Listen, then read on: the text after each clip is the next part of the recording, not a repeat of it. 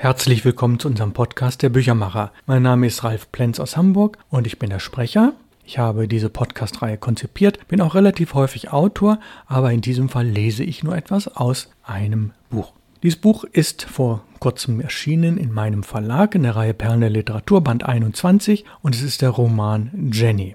Die Autorin ist Sigrid Unzett, die 1911 diesen Roman geschrieben hat und 1928 den Literaturnobelpreis bekommen hat. Spannend ist der Übersetzer. Wenn Sie davon etwas mehr wissen wollen, springen Sie etliche Folgen zurück. Hans von der Goltz, ein Nürnberger Übersetzer, hat in den Folgen 166 und in Folge 187 beschrieben, wie er übersetzt hat und hat vor allen Dingen in Folge 187 Vor- und Nachwort gelesen. Und das ist sehr, sehr kenntnisreich und erhellend, wie man sozusagen an diesen Roman rangeht und was die Einsichten sind, was die Besonderheiten sind und dieser Sprachstil, der schon wirklich ganz toll ist. Wir springen jetzt um circa 30, 40 Seiten nach vorne. Wir lesen das vierte Kapitel, also Buch 1, sind ja drei Bücher in einem. Buch 1, vierte Kapitel, Seite 45 beginnen wir. Und wir sind in Rom. Jenny wurde gerade eingeführt und wir kriegen jetzt mit eine Unterhaltung zwischen ihr und ihrer Freundin. Die Freundin lernen wir jetzt auch ein bisschen kennen und vor allen Dingen wir, wir tauchen jetzt tiefer in die Persönlichkeiten ein. Viertes Kapitel. Jenny schlug die Decke zurück. Es war eiskalt im Zimmer und dunkel. Noch waren die ersten Sonnenstrahlen hinter den Fensterläden nicht zu erkennen. Sie zündete ein Streichholz an und blickte auf die Uhr. Es war kurz vor sieben. Sie drehte sich noch einen Moment zur Wand und zog die Decke wieder hoch. Jenny, schläfst du? Franziska schaute zur Tür hinein, ohne zu klopfen, und kam an Jennys Bett. Sie suchte im Dunkeln nach ihrem Gesicht. Müde? Nein, ich muss jetzt raus aus dem Bett. Wann bist du denn nach Hause gekommen? Ach, so gegen drei. Ich war im Prati und ging dann nach einem Bad in der Via Ripetti noch etwas essen und fiel dann todmüde ins Bett. Aber jetzt bin ich ausgeschlafen und möchte aufstehen. Warte mal, ich werde den Ofen noch einheizen. Hier friert man sich ja einen ab. Franziska, so heißt die Freundin, Franziska zündete die Lampe auf dem Tisch an. Das kann ja die Signora machen, sagte Jenny. Plötzlich richtete sie sich auf. Mensch, Cesca!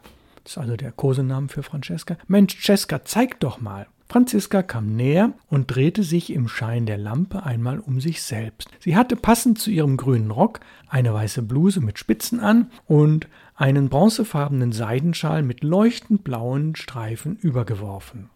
Dazu trug sie eine tiefrote Korallenkette um den Hals und fein geschliffene Ohrringe, die ihren hellen Gesichtsturm besonders hervorhoben. Mit einem erwartungsvollen Lächeln schob sie ihr Haar nach hinten, um zu zeigen, dass sie diese mit einem Nägern am Ohr befestigt hatte.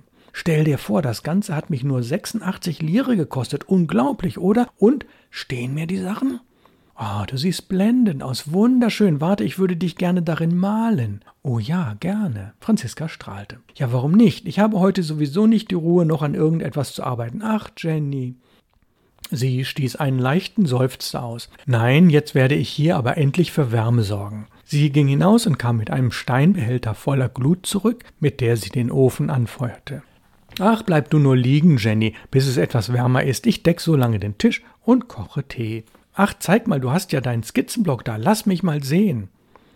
Sie lehnte den Block gegen einen Stuhl und hielt die Lampe gegen das erste Blatt. Mensch, Jenny, das ist ja fantastisch. Ja, nicht übel. Ich werde noch ein paar Skizzen für ein großes Bild dort draußen machen. Hier die Ausgrabungsstätte mit den ganzen Arbeiten und ihren Engelskarren. Ein gutes Motiv, oder? Sie zeigte auf die Skizze. Ja, sicher, das wird bestimmt etwas Großes. Gunnar und Lennart werden begeistert sein. Übrigens, hast du den Brief gefunden, der heute Morgen für dich kam? Von deinem kleinen Bruder, oder? Ja, Jenny lachte. Er scheint dich erfreut zu haben. Ja, tatsächlich. Ach, Cesca, manchmal hätte ich Lust, einfach mal so für einen Sonntagvormittag zu Hause vorbeizuschauen, um mit meinem Nils einen Ausflug in die Nordmarker zu machen. Er liegt mir einfach am Herzen. Lass mich deine schönen Haare bürsten, sagte Franziska plötzlich und strich Jennys Haar vorsichtig über die Schultern. Nein, Cesca, lass das, wir haben keine Zeit. Warum? Wenn Sie zu früh kommen, schicken wir Sie so lange in mein Zimmer. Es sieht dort zwar aus wie im Schweinestall, aber was soll's. Ach übrigens, Sie kommen sowieso etwas später, Gunnar zumindest, aber seinetwegen brauche ich mich ja nicht zu genieren. Auch vor Lennart nicht. Er war heute Mittag bei mir. Ich lag noch im Bett und er redet die ganze Zeit. Ich schickte ihn dann auf den Balkon, um mich in Ruhe anzuziehen. Dann zogen wir los, gingen gut essen und verbrachten anschließend den ganzen Nachmittag miteinander. Also wir haben jetzt erfahren, dass die beiden Frauen, Jenny und Jessica, die beiden anderen Jungs eben relativ gut kennen. Helge Gram ist jetzt zwar zwischendrin auch nochmal aufgetaucht, aber noch nicht so an wichtiger Position. Jenny schwieg. Wir begegneten auch Helge auf der Via Nationale. Ein furchtbarer Typ, kann ich nur sagen. Ach, ich finde ihn überhaupt nicht furchtbar. Er ist etwas unbeholfen, der Ärmste. Mir ging es anfangs ja genauso, wollte mich amüsieren, aber irgendwie ging es nicht. Ich kam heute Mittag aus Florenz, äffte Franziska ihn nach und lachte. Wäre er doch wenigstens im Flugzeug gekommen. Ach, du warst richtig unverschämt ihm gegenüber, meine Liebe. Das kannst du nicht bringen. Eigentlich hatte ich Lust, ihn heute Abend zu uns einzuladen, aber ich habe mich nicht getraut, deinetwegen. Ich wollte nicht riskieren, dass du dich wieder unmöglich benimmst. Immerhin war er unser Gast. Ach, das hättest du nicht riskiert, und das weißt du, sagte Franziska verstimmt. Kannst du dich noch an den Abend damals in Paris erinnern, als Norman auf einen Tee mit zu mir nach Hause kam? Ach, nach dieser Modellsache, oh ja, nur zu gut. Mein Gott, das ging ja wohl dich nichts an. Nicht? Nachdem er um meine Hand angehalten hatte und ich drauf und dran war, Ja zu sagen? Das konnte ich doch nicht wissen, sagte Jenny. Ich hätte ihn bestimmt nicht abgewiesen. Ich war ja am Tag zuvor mit ihm im Park von Versailles gewesen, und da hatte er sich ganz schön an mich rangemacht. Obwohl ich ihm mehrmals beteuerte, dass ich nichts von ihm wollte, glaubte er mir nicht. Cesca, das hat doch damit nichts zu tun. Wenn du ehrlich bist, dann weißt du, dass du die liebenswerteste Frau hier weit und breit bist. Aber manchmal, und das willst du dann einfach nicht sehen, hast du es mit Menschen zu tun, Menschen mit Gefühlen, auf die du Rücksicht nehmen musst. Und du würdest das ja auch tun, das weiß ich, wenn du einfach mal nachdächtest. Du willst ja auch empathisch und herzensgut sein. Ach du meine Güte, bist du dir da so sicher? Nun gut, ich zeige dir jetzt einen schönen Strauß Rosen, den Lennart mir gestern Abend an der spanischen Treppe kaufte. Franziska lächelte trotzig. Ich finde, du gehst hier zu weit. Du weißt, dass Lennart sich das nicht leisten kann. Ach, warum nicht? Wenn er in mich verliebt ist, dann ist ihm wohl nicht zu teuer. Ich will gar nicht von deinem guten Ruf reden, der dir ja wegen all deiner Affären vorauseilt. Ach nein, lassen wir das. Das tut ja wirklich nichts zur Sache. Mein Ruf zu Hause in Christiania habe ich ja ein für allemal gründlich ramponiert. Sie lachte hysterisch. Scheiß drauf, darüber kann ich nur lachen. Aber, liebe Cesca, du machst dir doch nichts aus all diesen Männern. Warum tust du das dann? Nimm Lennart zum Beispiel. Kannst du nicht verstehen, dass er es ernst meint? Oder Norman Douglas. Du weißt gar nicht, was du da anrichtest. Meine Liebe, ich glaube, dafür fehlt dir einfach das Gespür. Jenny wandte ihren Blick vom Spiegel ab und bemerkte plötzlich, wie Franziska mit ihren Tränen kämpfte, auch wenn sie krampfhaft versuchte zu lächeln. Auch ich bekam heute Morgen einen Brief. Ihre Stimme zitterte. Jenny erhob sich. Aus Berlin, von Borghild. Machst du dich bitte fertig? Ich mache dir einen Tee oder wollen wir gleich die Artischocken zubereiten? Ich vermute, sie kommen wohl doch bald. Mit einer verzweifelten Geschäftigkeit begann sie Jennys Bett aufzuräumen. Ja, also sie schreibt, Hans Hermann sei jetzt verheiratet seit letzter Woche und bei seiner Frau ist es wohl bald soweit. Ihr Blick verriet tiefe Verzweiflung. Jenny nahm sie sanft in den Arm. Ja, mit ihr war er also verlobt, mit dieser Sängerin Berit Eck. Für einen Augenblick klammerte sie sich unbeholfen an ihre Freundin, begann dann aber wieder das Laken glatt zu streichen. Jenny schwieg und blickte sie an. Ja, aber du wusstest doch, dass sie verlobt waren und das schon seit einem Jahr. Ja, schon. Jenny begann den Tisch zu decken. Franziska breitete die Tagesdecke aus und stellte die Rosen auf den Tisch. Verlegen zog sie dann den Brief hervor und fingerte an ihm herum. Sie hat die beiden im Tiergarten getroffen, schrieb Borkild. Sie zögerte einen Augenblick. Oh, sie kann richtig hartherzig sein. Franziska sprang wütend auf und warf den Brief in den Ofen. Dann brach sie in Tränen aus. Jenny legte ihren Arm um sie. Ach, meine kleine Cesca. Franziska vergrub ihr Gesicht in ihren Händen. Seine Frau muss wohl richtig schlimm ausgesehen haben. Die Ärmste klammerte sich an ihn und er, der schien sauer und wütend zu sein. Oh mein Gott, ich kann mir das lebhaft vorstellen, wie sie vor ihm auf die Knie fällt. Auf diese Weise wird sie nur noch abhängiger von ihm. Wie kann man nur so blöd sein? Sie kannte ihn doch. Sie starrte einen Moment leblos vor sich hin. Ach, Jenny, dass er jetzt ein Kind mit einer anderen haben wird, wie kann er nur?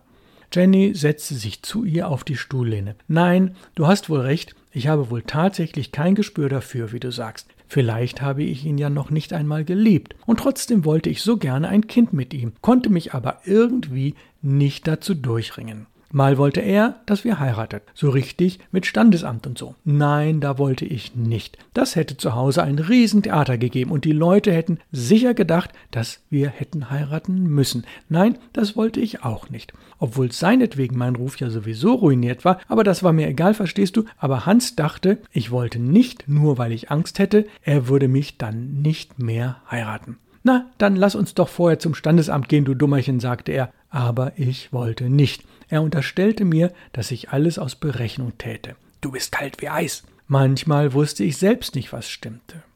Vielleicht hatte ich nur Angst vor ihm, weil er mitunter so brutal war, mich schlug und mir beinahe die Kleider vom Leib riss. Ich kratzte und biss ihn, damit ich von ihm loskam. Ich schrie und weinte. Und trotzdem bist du bei ihm geblieben? fragte Jenny vorsichtig. Ja, da kannst du Gift drauf nehmen. Seine Haushälterin wollte sich nicht mehr um seine Dinge kümmern, also, ja, dann tat ich das. Ich hatte den Schlüssel zu seiner Wohnung, ich putzte und machte sogar sein Bett. Wer weiß, mit wem er da seine Nächte verbrachte. Hm, Jenny schüttelte den Kopf. Borkelt war rasend vor Wut. Sie machte mir klar, dass er eine Geliebte hatte. Ich hatte es wohl geahnt, wollte es aber eigentlich nicht genau wissen. Borkhild behauptete sogar, dass Hans mir den Wohnungsschlüssel gegeben hatte, damit ich ihn einmal auf frischer Tat ertappte und, rasend vor Eifersucht, mich ihm dann so ganz hingeben würde. Weiter sinken konnte ich ja sowieso nicht mehr. Aber ich glaube, Borkhild irrte sich. Ich weiß, die er wirklich liebte, auf seine Weise. Er liebte mich, Jenny, so wie er nur konnte. Aber Borkild war so wütend, weil ich den Diamantring unserer Urgroßmutter zum Pfandleiher gebracht hatte. Das habe ich dir noch nie erzählt, oder? Sie stand ermattet auf und lachte etwas verlegen. Weißt du, er brauchte damals dringend Geld, einige hundert Kronen. Ich sagte, ich würde sie ihm besorgen, keine Ahnung, wo ich sie herbekommen sollte. Papa traute ich mich nicht zu fragen, er hatte schon so viel für mich ausgegeben, also ging ich zum Pfandleiher mit meiner Uhr, einem goldenen Armband und dann der Diamantenring, so ein alter mit einer Menge klitzekleiner Diamanten drauf. Borkild war so aufgebracht, weil sie den als die älteste von uns nicht bekommen hatte. Dabei hatte unsere Großmutter ausdrücklich bestimmt, dass ich den bekommen sollte. Tja, und eines Morgens ging ich dann zum Pfandleiher. Es war mir zwar furchtbar peinlich, aber ich bekam mein Geld und gab es Hans, der mir um den Hals fiel. Gib mir das Geld und den Leihschein, Schätzchen, so nannte er mich immer. Ich dachte ja, er würde den wieder auslösen. Nein, das musst du nicht, sagte ich, ich war ja total gerührt, und dann verschwand er. Nicht ohne noch einmal zu betonen, dass er das Geld auf andere Weise wieder beschaffen würde. Nun saß ich also da und wartete auf ihn, war absolut überzeugt, das Richtige getan zu haben, denn er brauchte ja das Geld. Alles würde gut werden, ich hatte ihm in dem Moment alles gegeben. Nichts würde unserer Liebe mehr im Weg stehen, und dann kam er wieder. Und weißt du, was passiert war?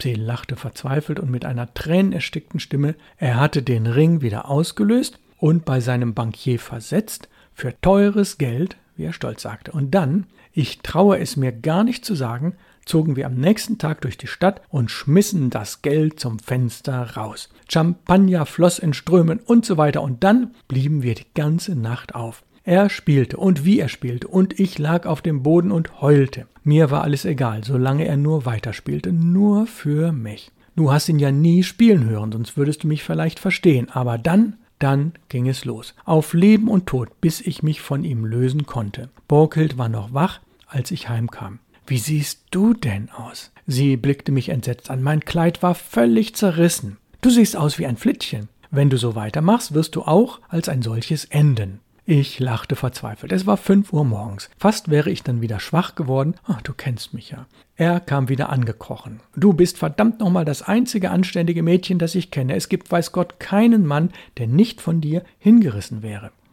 Furchtbar, nicht wahr? Ich habe große Achtung vor dir, Schätzchen. Wahrscheinlich achtete er mich, weil ich nicht mehr bereit war, das zu tun, was er wollte. Er bettelte mich an, drohte mir ernsthaft. Mir, verstehst du, dabei hätte ich mir ja gerne gewünscht, alles für ihn zu tun, um ihn glücklich zu machen. Aber der Schrecken saß noch tief, die Angst vor seiner Brutalität, und ich wusste, dass er noch andere Frauen hatte. Wenn er nur aufgehört hätte, mir Angst einzujagen, dann wäre ich vielleicht wieder schwach geworden. Aber er wollte, dass ich irgendetwas tat, wofür er mich dann verachten konnte. Das war's dann für mich. Jenny streichelte ihr sanft den Rücken. Du magst mich doch, Jenny. Das weißt du doch, meine liebe gute Cesca. Du bist so gut zu mir, Jenny, auch Gunnar und Lennart natürlich. Jenny küsste sie sanft. Ich werde in Zukunft aufpassen, niemanden verletzen, weißt du? Übrigens, vielleicht heirate ich Lennart. Er ist ja verliebt in mich. Lennart wäre nie brutal zu mir, das spüre ich. Und vielleicht könnten wir auch Kinder bekommen. Wir hätten zwar beide kaum Geld zum Leben, aber wir könnten ja ins Ausland gehen. Wir könnten beide an unseren Sachen arbeiten, uns künstlerisch weiterentwickeln. Er ist ja wirklich begabt. Denk an das Relief mit den spielenden Kindern oder seinen Entwurf für das Almquist-Monument. Von der Form her ist es nicht so originell, aber seine Figuren sind, weiß Gott, so ruhig und zugleich ausdrucksstark. Jenny streichelte ihre verweinten Wangen. Ach, wenn ich doch immer so malen könnte. Aber diese ständigen Stiche im Herz und die Kopfschmerzen und auch meine Augen machen nicht immer so mit. Manchmal bin ich einfach nur noch müde. Ah, du weißt doch, was der Arzt zu dir gesagt hat. Deine Nerven sind überreizt. Du brauchst einfach mehr Ruhe. Du musst mehr auf dich selber achten, Cesca. Ja, an der Stelle unterbrechen wir. Wir sind jetzt auf Seite 52. Und die Themen und Motive, die hier auftauchen, das Selbstwertgefühl, der psychische Zustand, die Frage mit diesen Männern, der Zweifel, dann die Frage, wie wird die Zukunft aussehen, das sind Themen, die zwischen den beiden Mädchen stattfinden, zwischen den beiden jungen Frauen. Und wir sind uns relativ sicher, dass Jenny zwar über Cesca redet und ihr zuhört, aber dass es auch ihre Themen sind und auch ihre Motive. Und im Laufe des Romans wird sich das entwickeln, dass vieles von dem, was sie von Cesca jetzt gehört hat, ihr selber genauso geht, dass ihr Ähnliches widerfährt und dass die Themen, die sich durchs Buch ziehen, eben Jennys Themen sind. Das ist ganz genial angelegt. Bin also hochfroh, Ihnen das jetzt vorlesen zu können. Nächste Woche geht es dann weiter. Wir springen dann wieder ein Stückchen im Buch und ich erzähle Ihnen, was zwischendrin passiert ist. Nächste Folge also 198 des Podcasts der Büchermacher und dann kommt der dritte Teil von fünf aus dem Buch Jenny von Sigrid Unzett, Band 21 aus meiner Reihe Perlen der Literatur. Aus Hamburg grüßt Sie ganz herzlich Ralf Plenz. Kommen Sie gut durch die Woche. Auf Wiederhören.